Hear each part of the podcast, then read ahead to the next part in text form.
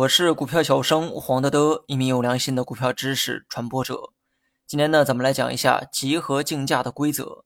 上期说过，股市中的竞价方式啊有两种，分别是集合竞价和连续竞价。今天呢，我们主要来讲一下集合竞价，希望大家呢能够认真的听讲。集合竞价分别在早上和下午的尾盘进行，而且时间呢都非常短。集合竞价的目的是为了确定股票当天的开盘价和收盘价。如果是早盘的集合竞价，它的目的就是为了确定股票当天的开盘价；如果是尾盘的集合竞价，那么它的目的是为了确定当天的收盘价。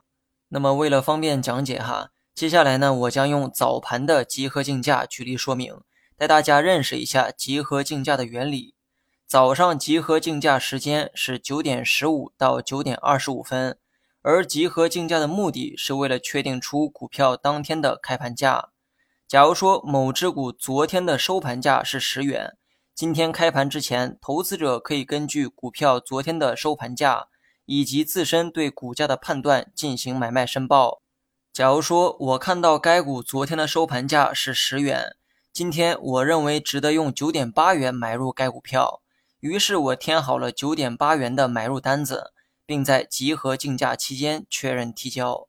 当然，市场中的投资者啊不止我一个，千千万万的人也会用这种方式申报买卖，而系统会将所有人的买卖申报进行集中撮合，最后选出一个价格作为该股的开盘价。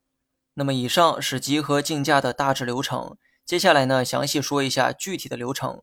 集合竞价期间，电脑会将买卖单子按照价格优先和时间优先的顺序进行排列，然后再进行集中的撮合。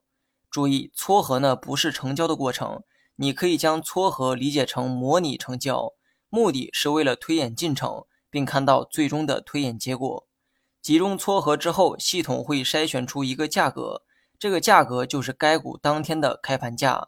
而且这个价格必须要满足一个条件，那就是在该价格上要实现最大的成交量。估计听到这儿呢，很多人啊又蒙圈了哈。咱们呢举个例子解释一下。学习更多实战技巧，你也可以关注我的公众号“股票小生黄德德”。假如集合竞价期间申报买入和卖出的数量分别是三万股，此时呢，电脑筛选出了一个价格。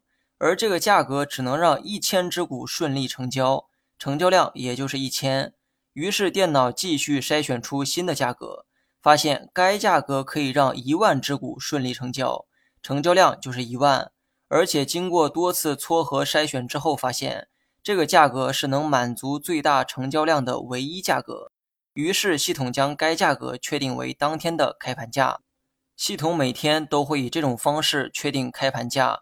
这种方式也会充分考虑到每个人的买卖意愿。那么以上呢是用早盘集合竞价举的一个例子，尾盘三分钟的集合竞价也是同样的方式，只不过尾盘集合竞价确定的是股票的收盘价。最后呢，我再补充几个小知识点哈。早上的集合竞价时间为十分钟，也就是九点十五到九点二十五，但这十分钟里啊，却有着很多新手不知道的细节。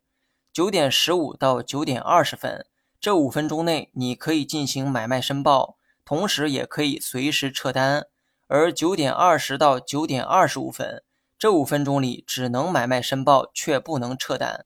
那么换句话说，前五分钟你如果决定买卖股票，可以去申报买卖；但如果后悔的话，也可以随时撤单。但后五分钟时间则没有撤单的机会。后五分钟只允许人们申报买卖，却不允许撤单。那么这个知识点呢非常重要，新手在交易时肯定能用得到。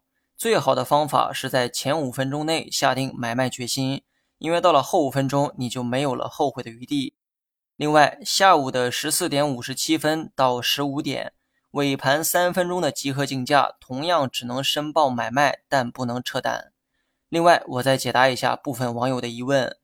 早盘集合竞价时间是九点十五到九点二十五，而连续竞价是从九点三十分才开始。于是呢，有人好奇哈，九点二十五到九点三十分这五分钟时间是做什么的呢？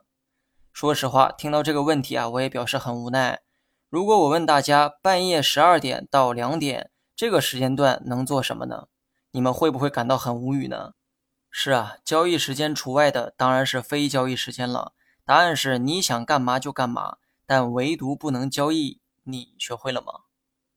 好了，本期节目就到这里，详细内容你也可以在节目下方查看文字稿件。